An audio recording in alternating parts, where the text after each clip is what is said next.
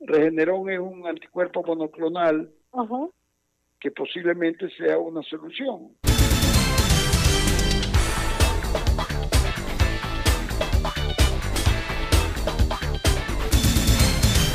Bueno, continuamos aquí en Radio Fuego 106.5 y tengo pues el gusto de estar con el doctor José Guevara Aguirre, endocrinólogo, quien está con nosotros acá en, en los micrófonos de fuego para contarnos, doctor, gracias por estar con nosotros. Eh, pues quisiera con usted tocar este tema tan importante que lo hablamos hace algunos meses, pero nunca está de más que podamos eh, tener su gran opinión. Bienvenido a Radio Fuego, doctor.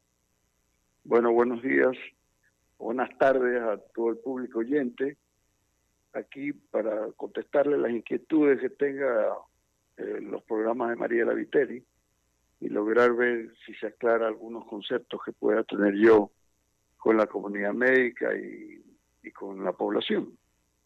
Lo que pasa, doctor, es que hay muchos conceptos y probablemente no tenemos eh, un discernimiento adecuado en relación a lo que está pasando con el COVID si tomamos en cuenta que supuestamente venía una segunda ola ahora en octubre o en noviembre. Cuéntenos qué opina usted sobre el tema y más o menos cómo le parece que es el estatus del virus en este momento.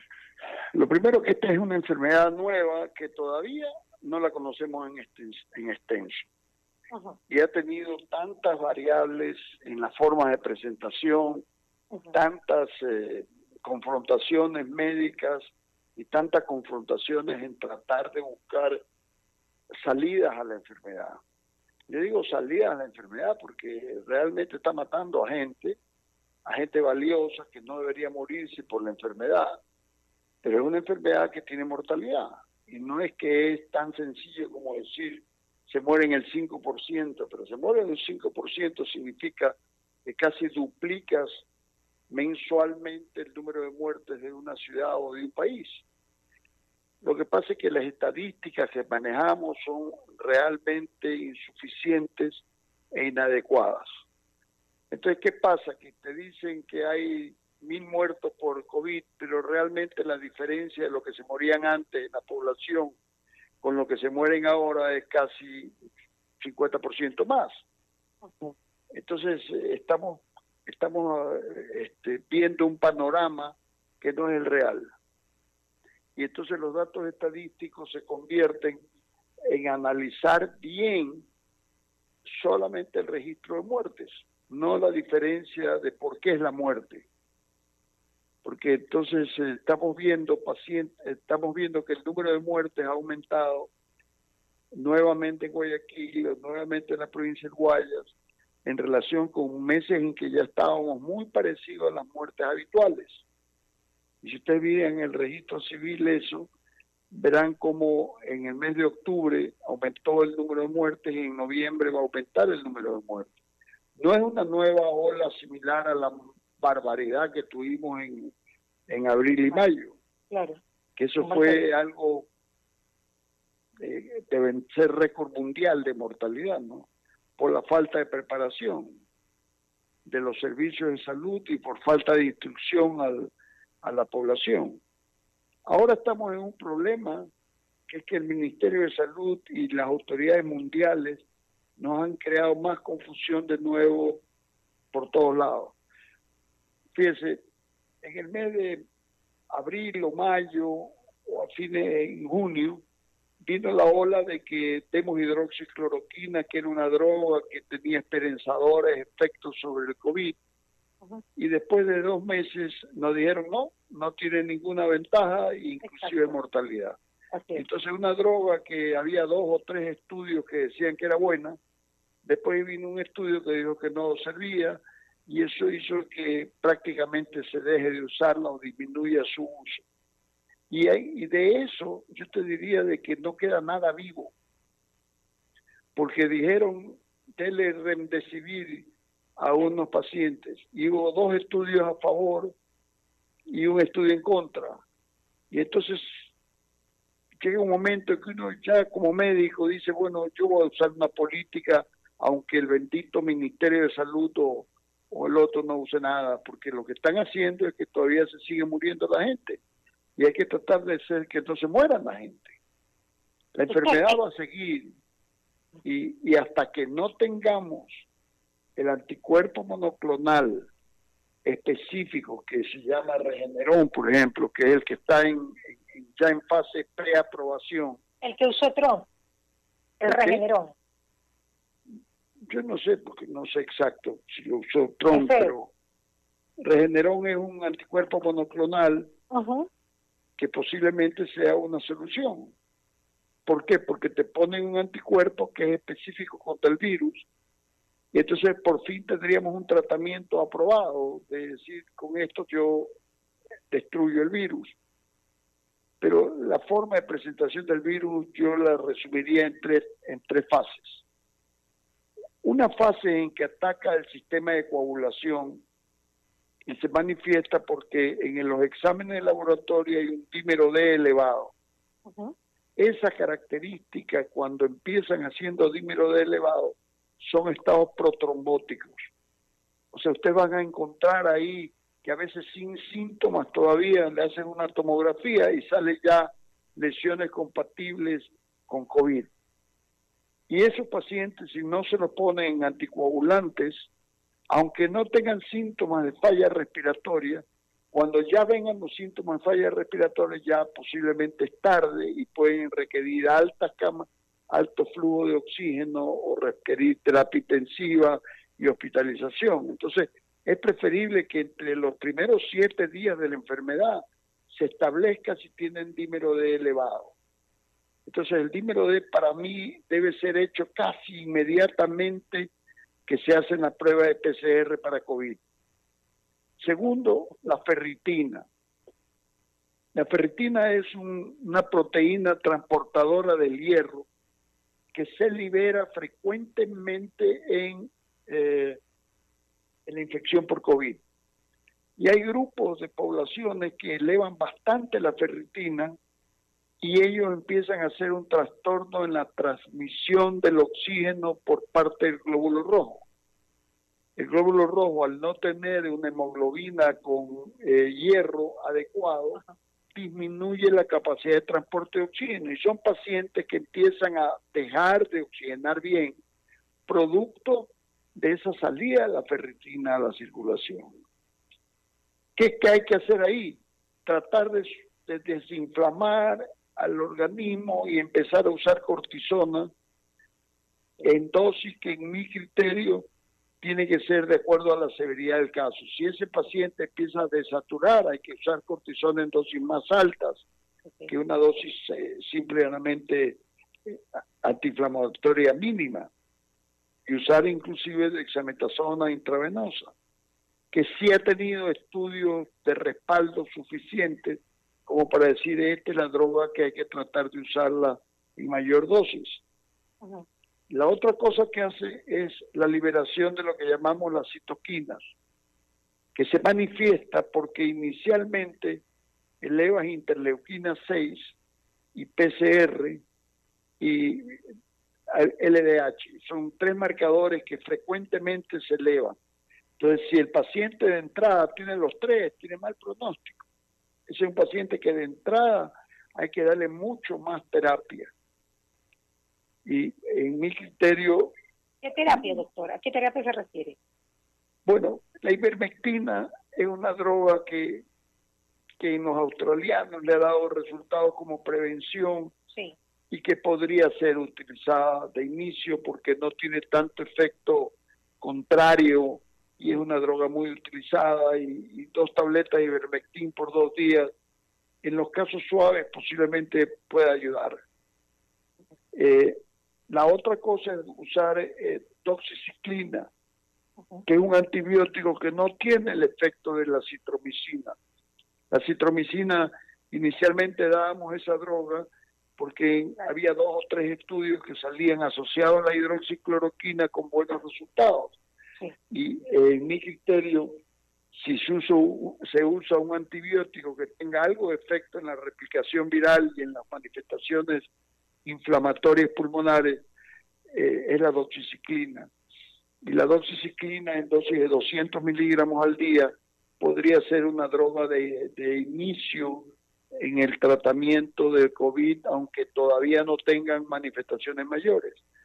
Lo que pasa es que hasta que uno no ve lo que llamamos el panel COVID, o sea, todos estos exámenes que te he dicho que están eh, eh, alterados en algunos pacientes, algunos hacen una sola parte de ellos y no las tres.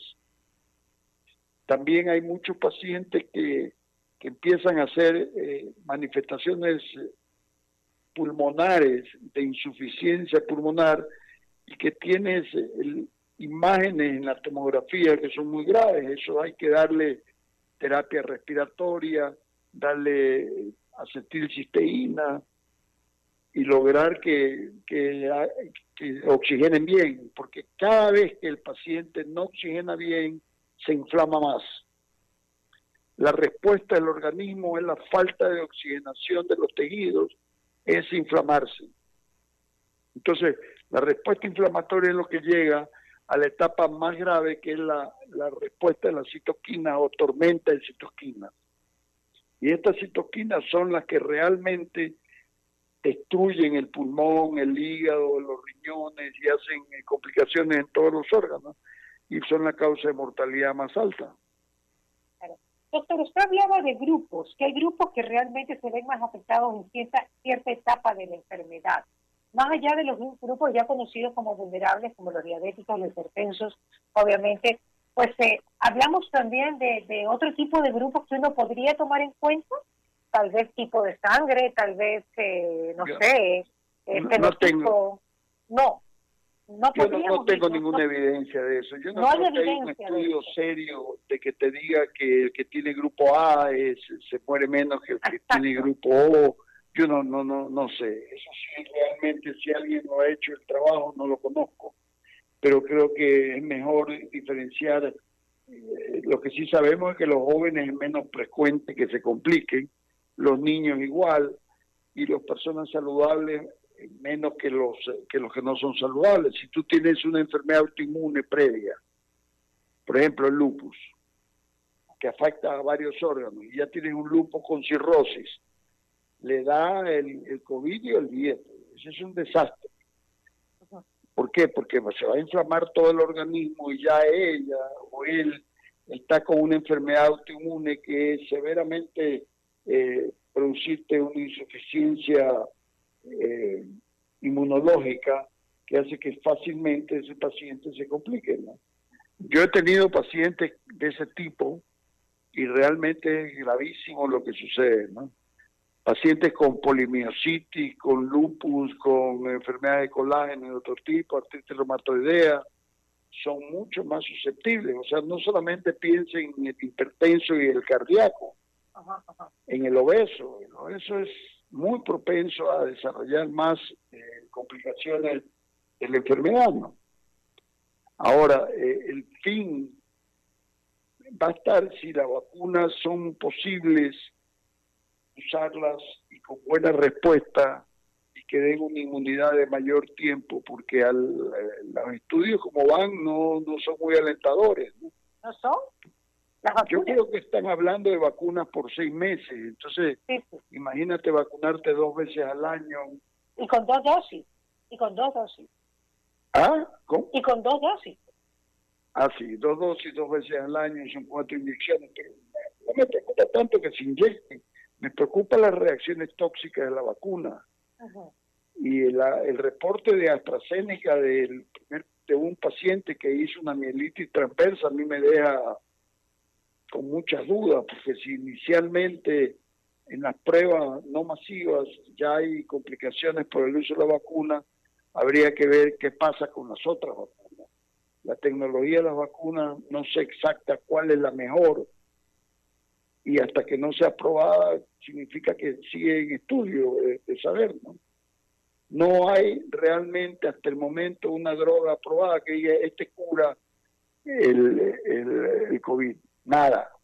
Por lo tanto, cada cual en un momento dado aplica una conducta. Por eso es que la, el régimen, el régimen del Ministerio de Salud es muy escueto, no haga nada, espera a ver que se complique y cuando esté complicado mete el oxígeno, mete la terapia intensiva. La gente se está preocupando cuántas camas tengo disponibles en terapia intensiva y qué, cómo está la mortalidad en terapia intensiva. Cuando tú tienes en terapia intensiva una persona que lo metes a intubarlo, creo que la mortalidad llega hasta el 70%. Por eso salen festejando de, las terapias intensivas cuando han estado con, con respirador, los, lo sacan en silla de ruedas y aplaudiendo todo el personal. Eso significa que consideran un éxito que alguien que ha estado en terapia intensiva con respirador salga vivo. Entonces, tenemos que hacer algo para que no lleguen a terapia intensiva, para que no lleguen a requerir respirador. Hay que tratar de usar lo que puedas usar y el criterio que tenga el médico para usarlo. Y hay divergencias de criterios muy fuertes, porque quieres tener evidencia científica para usar algo. Es una enfermedad que no, no la conocemos todavía. Entonces las evidencias científicas, los estudios dicen, no, yo hasta que no tenga el estudio científico probado no lo uso. Bueno, vamos a ver cómo va la mortalidad de ese señor versus la mortalidad de los que al menos intentamos hacer algo para que no lleguen a terapia intensiva y se mueran. Claro. Doctor, escuchándolo, me da la impresión de que, por ejemplo, usted no se pondría la vacuna el próximo año, ya como está planificado, que llegue y que muchas personas tenemos esperanzas de que el primer trimestre podamos tener varias elecciones. Mire, lo primero es que me, me resulta extraño que haya tanta divergencia a nivel político tan alto, ¿no? Que un ministro de salud diga una cosa y el presidente diga otra cosa. Entonces alguien está mal informado. Imagino que el presidente tratando de darnos un aliento de esperanza a decir que en enero podemos vacunarnos. Y después sale el ministro de Salud y dice, no, quizás marzo, abril, mayo, yo qué sé cuándo. Me imagino cuando cambien de gobierno ya. O sea que no esté él en el ministerio, pero, pero realmente hay una cosa tan discordante entre, entre el presidente y el ministro de meses que hace dudar hasta de qué vacuna están hablando. Entonces yo yo quisiera ver primero quién lo ha aprobado la vacuna quién va a hacer, no en estudios, sino ya poblacionalmente. Y eso no va a estar aprobado tan fácilmente. Primero lo recibirán los países que han pagado y fomentado la producción de la vacuna. Creo que Brasil pagó una al, al Reino Unido y el gobierno americano le pagó a Pfizer y a Moderna por otra vacuna los chinos han sacado una vacuna, pero todavía no está disponible. Sinovac, Sinovac es una de las más conocidas. Sí, pero eh. no, no está aprobada y no sé a quién se la van a dar.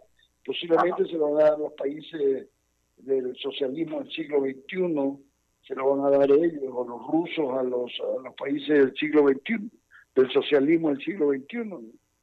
Pero ya, ya, ya, ya tenemos que tener un, una cosa clara pero si el ministro dice una cosa y el presidente dice otra, ¿tú crees que me va a poner cuando hay una inconsistencia entre la palabra del presidente y la palabra del ministro? Yo primero como presidente le digo, oye, ¿por qué me has informado tan mal? Porque él habla con una información del Ministerio de Salud, pues, ¿no?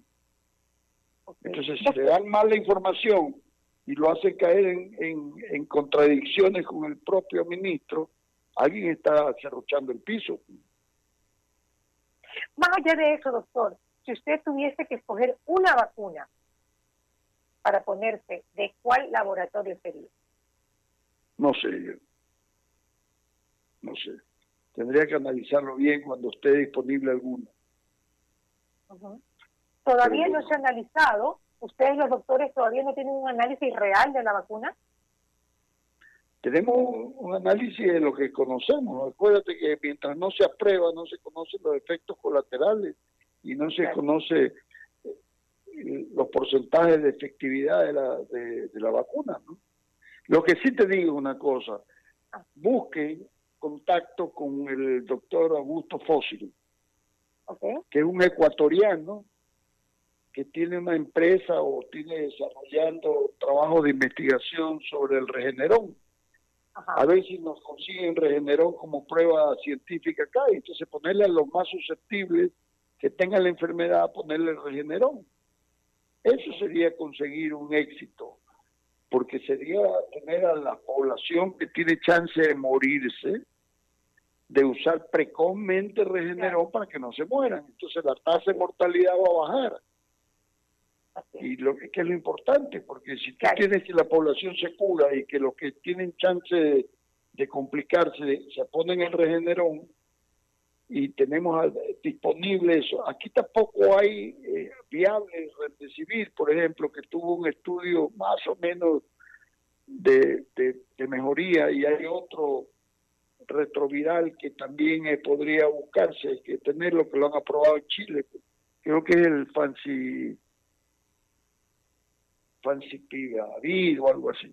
No, no, no hay aquí disponible. En Chile lo han conseguido y lo han aprobado. O sea que algo debe tener de efecto y de disminución de la mortalidad de la enfermedad. ¿no? Claro. Eso Dos preguntas últimas, doctor. Lo que yo todavía, a mí todavía me queda en la cabeza es por qué Guayaquil paró a rajatabla en mayo.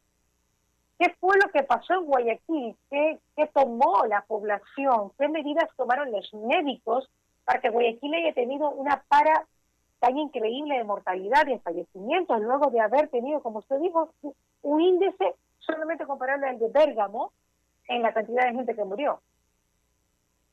A ver, yo creo que hubo una acción combinada. Uno, que en Guayaquil nos quedamos todo el mundo aterrados en las casas y no salimos para nada yo me quedé del 16 de, de, marzo, creo, hasta, hasta junio, ¿no? Esos cuatro meses o tres meses de, de, quedarse en casa sin contacto con nadie, recibiendo los alimentos por, por, por delivery. Realmente fue un factor importante porque hubo menos contagio. La segunda cosa Creo que la campaña de terapia preventiva que se hizo prácticamente, que casi toda la población buscaba hidroxicloroquina, en algo ayudó. En algo, que no hay un estudio científico que lo compruebe. Aquí en Guayaquil tomó la gente hidroxicloroquina y acitromicina a pasto. Sí, Y el que no quiere reconocer que eso se produjo, bueno, no tengo pruebas para confirmarlo y como después han dicho que hay estudios que dicen que no hace nada. Entonces estamos en, la controversia de que basta que un estudio te diga que no vale para que los estudios eh, eh, ¿cómo es? los estudios observacionales no sirvan porque te dice que no es doble ciego. Yo el doble ciego te digo, bueno, la hidroxicloroquina que yo creo que la ven usando hace 30 años en pacientes, nunca había matado a nadie. Y por ahí sale que combinado con una droga que es la citromicina, le produjo a dos o tres pacientes una arritmia y una mortalidad en los reportes mundiales. Entonces, si es así, lo que había que hacer no es eliminar la hidroxicloroquina, sino cambiar el antibiótico. En lugar de usar acitromicina, por eso yo propongo usar doxiciclina que podría ser una muy buena terapia asociada que no tenga efecto eh, de, potencializar una arritmia y tenga el efecto beneficioso de prevenir el desarrollo de la enfermedad y la intensidad de la enfermedad. Aquí también se usó, Mariela, mucho el dióxido de cloro y se sigue usando. Mucho. Mucho. Yo no sé qué tanto hasta ahora hay un muerto por dióxido de cloro. Por ahí el doctor de Boloña me enseñó una metahemoglobina elevada, un paciente con las manos moradas, y le atribuía al, dióxido de cloro. Y yo le dije, ¿qué tomó? Y me dijo que había tomado MMS tres gotas. Uh pero no tomó nada, él se murió, le dio metahemoglobinemia. Como yo dije, no había ninguna evidencia que era causa. Entonces, el CDS, el, Ministerio de Salud, sin haber hecho ningún estudio ni nada, dice que es tóxico, que es prohibido y manda un acuerdo ministerial por el cual nos prohíbe a los médicos recetar, fabricar y, tomar.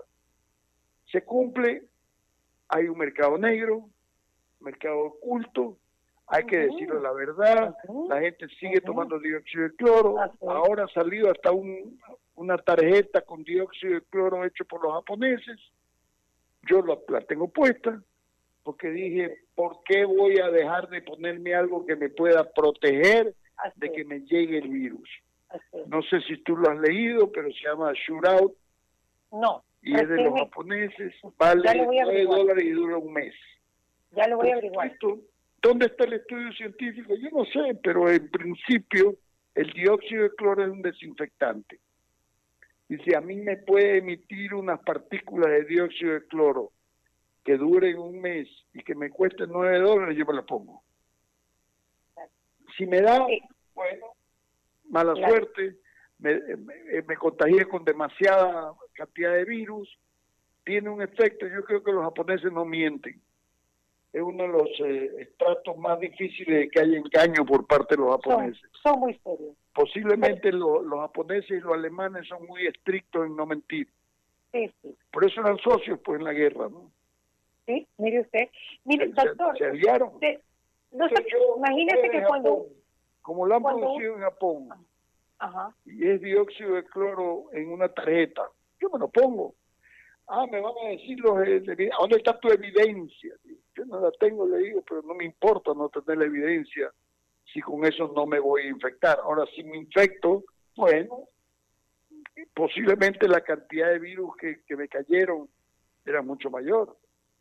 Eso no quiere decir que con eso no usen mascarilla, que no usen un protector facial, usa lo que tú quieras si puedes añadir algo. Igual, el, el dióxido de cloro preventivamente, yo vengo tomando seis meses y nunca me he enfermado de nada. Entonces yo lo tomo todos los días, como antes de tener un paciente me tomo un dióxido de cloro. ¿Por qué? Porque no te hace daño. Entonces e, es una angustia y una excitación por parte del Ministerio de Salud de copiar algo que sacó alguien alguna vez. Cuando hay cientos de estudios que dicen que no tienen toxicidad. Pruebas evidentes de que es un bactericida y viricida existen. La sangre, no sé si tú sabes, que las bolsas de sangre tienen dióxido de cloro, a donde recolectan la sangre. ¿Para qué? Para que la sangre que viene con virus o con bacterias no, no se desarrollen en esa bolsa con dióxido de cloro. Entonces, si hay evidencia de no toxicidad y la usamos a la vena, una, una sangre que ha sido recolectado con dióxido de cloro, no puede ser posible que eso digan que es tóxico. Entonces, yo no es que soy amigo del señor Cracker, ni, ni negocio con ellos, ni hay negocio ahí, pero tampoco yo creo que se puede tirar todo abajo porque el Ministerio de Salud que no hizo ningún estudio nunca y que no me ha puesto un papel que diga que es tóxico él, no que ha copiado de alguien que puso en alguna forma dañina que era tóxico. No creo que es una terapia única y eso debe ser parte de la mezcla de tratamiento hasta que tengamos pues el famoso anticuerpo monoclonal específico que aparentemente da unos resultados espectaculares. Ahí pues ya no, si a mí me da el COVID, me pondré regenerón inmediatamente. Doctor, pero la restricción del dióxido de cloro es mundial. Cuando uno sube una entrevista en YouTube hablando del dióxido de cloro, en la baja. Pero no sé quién, pues, no, sé quién es que influye tanto. No sé, no lo sé, pero es un tema que, como usted dice, se maneja un poco por debajo de la mesa. Pero bueno, eh, usted ya lo dijo, me parece adecuado y pues la gente sabe que la mascarilla no se la puede quitar y que igual hay que cuidarse. Le prometo que sí es la última pregunta. ¿Cómo reactivamos la economía a la par del COVID, sabiendo que pueden haber más olas y que viene la Navidad y que vienen las reuniones ¿Qué usted pensaría, doctor? ¿Cuál es la recomendación que le daría al público, siendo usted un galeno de tanta experiencia también, pues en el ámbito, digamos, social, económico y sobre todo médico? Mira, hay cosas que son absurdas, como prohibir las playas. ¿Por qué tiene que acaso que el mar tiene el COVID? El mar no tiene COVID. El mar no tiene COVID, la playa no tiene COVID, lo que tiene pollo son las personas. Entonces, tú lo que puedes decir es, una persona, ahí le 40 centímetros de otro, no vaya con mascarilla, vaya con visor y no estén juntos. Déjense de estar dando abrazos, besos y la mano. Lo grave ahora es la posible contaminación orofecal. Que eso, eso es, preocupante. Eso es Porque si tú tienes un paciente que tiene COVID y está haciendo defecación y no tiene un buen control de la excreta, no tienes buen sistema de canalización, esa materia fecal se para una mosquita, coge la materia fecal y se para sobre un alimento ah, y tú te lo comes, te penetra el virus. Claro. Eso es Entonces es una contaminación orofecal. Entonces, ¿qué es lo que hay que hacer? Lavar bien los alimentos, echar eh, dióxido de cloro o cualquier desinfectante, eso que es para lavar las legumbres, y evitar comer y lavarse las manos lo más frecuente posible. Eso me preocupa. El que la contaminación orofecal en las poblaciones que tienen mal control de excretas sea una vía que no hayamos estado analizándola. Claro. Porque no hay una recomendación de decir, oye, ten cuidado cuando hagas deposición, o ten cuidado con la mosca, o ten cuidado con los alimentos, porque no hay esa prohibición. En lugar de dedicarse a hacer tonterías, el Ministerio de Salud debería decir sobre eso. ¿Cuáles son las, las posibilidades de contaminación orofecal? Ya hay evidencia que el virus se encuentra en, el, en la materia fecal. Y es una prueba. Me dieron una información que quisiera que tú la busques, Ajá. que eh, el prefecto Morales falleció de COVID. ¿Ah, sí? Esa información me la dieron, es reservada, puedes buscarla, no, no es confirmada, me, gustaría que la confirmen, pero médicamente cuando yo me enteré del informe de la causa de muerte, dije, eso no puede ser infarto, eso tiene que ser otra causa que ha producido un tromboembolismo pulmonar e infarto a la vez. Cuando tú te mueres de un infarto de corazón, no te mueres con infartos pulmonares a la vez. Tiene que ser un estado procoagulante bárbaro que te produzca coágulos que van al pulmón y al corazón. Y eso fue lo que aparentemente explicaría que tuvo COVID sin mayores síntomas, pero hizo el fenómeno tromboembólico severo y eso llegó a que haga embolia pulmonar y embolia y, y, infarto de miocardio. Lo que pasa, doctor, es que yo no creo que se hacen pruebas de COVID cuando la gente fallece, sino que simplemente dice murió de un paro cardíaco, porque cuántas veces usted no ha dicho, y lo ha dicho acá en el programa, que de paro cardíaco morimos todos. El tema es hacer pruebas cuando muere y tal vez no se está haciendo. No, pues sí.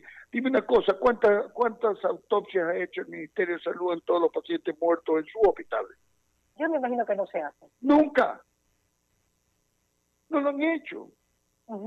Entonces, ¿cómo vas a conocer una enfermedad nueva si no haces autopsia de los muertos? No lo hacen. Entonces, esas son cosas que son... Mira, los chinos tampoco habían hecho sino autopsias parciales ¿Quiénes hicieron las autopsias que empezaron a descubrir? Los, italianos, nos adelantaron. autopsias. Nos adelantaron a, a, salvar Así es. Claro. Y acá, ¿qué hemos hecho? No hemos encontrado, por ejemplo, la gran alta mortalidad de aquellos pacientes que hacen diarrea profusa cuando tienes COVID. Los pacientes que hacen explosión diarreica es un signo malo de que va a tener una gravedad en la enfermedad. Y a veces los pacientes no relatan manifestaciones de, falta de oxigenación, sino diarrea profusa. Y cuando tú le haces una tomografía, todas ya tienen invasión de los dos campos pulmonares. Entonces, esos síntomas de diarrea recién lo estamos descubriendo. Los muertos, cuando tú le haces un examen empiezas a ver que los que tienen mortalidad, muchos de ellos han tenido una, una manifestación clínica que no son de las prioritarias. Las prioritarias te decían eh, a que tiene todo, dolor de garganta, fiebre, te, da eh, dolor de cabeza, pierdes el gusto, el, el olfato. Pero no andan diciendo, oye, ten cuidado porque si tienes diarrea es grave. Entonces lo que hay que hacer es buscar a dónde te va a atacar el virus. En las festividades de Navidad, bueno, vivamos como todo el mundo lo mismo. Que haya una reunión familiar que sea de pocas personas, no estés con personas eh, sin estar con mascarilla. Y bueno, mientras haces la cena de Navidad no te puedes, no puedes comer con mascarilla. Pues, al menos usa la tarjetita de dióxido de cloro. Así es, doctor. Doctor, qué gusto me ha dado que usted pueda instruir a la comunidad en relación a todo su conocimiento. Gracias por estar Una, una cosa, Mariela. Este, hoy sale en el anuncio, en el universo, no sé si lo han leído, que estamos por inaugurar en el próximo, en los primeros días de enero, Interhospital, el complejo hospitalario. Y quería referirme y aprovechar la gran audiencia que tú tienes para que este es un esfuerzo que se ha hecho por una comunidad de médicos, somos casi 300 médicos socios que hemos intervenido en la construcción de este complejo hospitalario que será un ícono para Guayaquil y que se lo merecía Guayaquil tener un hospital de esa característica, a donde eh, tendremos, pues ya está funcionando eh, un, el laboratorio de internado ahí ya está listo y operando en este momento ya desde las 7 de la mañana. Y en enero estaremos inaugurando ya todo el hospital con todos los servicios que son realmente de primera, ¿no? Es un complejo que tiene 35 mil metros de terreno y una construcción de una torre de 15 pisos y un hospital de 100 camas con la mejor tecnología y implementado con, lo mejor en quirófanos y en, o sea, en imágenes y en laboratorio. ¿Y cuántas camas en la UCI, doctor? En unidad de cuidados Son 24 camas de UCI. Okay. Son bastantes. Son bastantes. Y las otras camas son muy espaciosas, como tienen todo moderno, oxígeno empotrado, succión empotrada, cualquier cama de eso se vuelve utilizable para, para oxígeno de alto consumo y se puede llevar todas las máquinas que quieras ahí. Te O sea que cada cama se puede volver un UCI individual. Eso es bueno. Doctor, y sobre todo que pues eh, lo supe, eh, que usted estaba muy, pero muy puntualizado en los temas de seguridad, eh, que todo que todo realmente funcione bien y con tecnología de punta y sobre todo con buenos tecnólogos para poder leer toda esa tecnología de punta. Bueno, este, yo digo siempre que las máquinas no sirven si no hay quien las interprete. Así es. Entonces una máquina que está ahí, que sale una arritmia ventricular y que no le hacen caso porque no nadie sabe qué eso es arritmia ventricular, no sirve.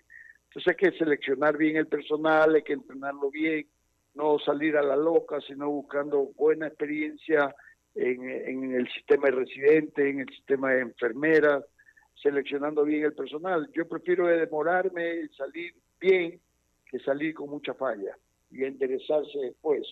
Entonces, una de las políticas tiene que ser de excelencia en calidad y de atención a los pacientes y tratar de ser competitivo en el mercado con una infraestructura que, que no todo el mundo ha tenido, ¿no?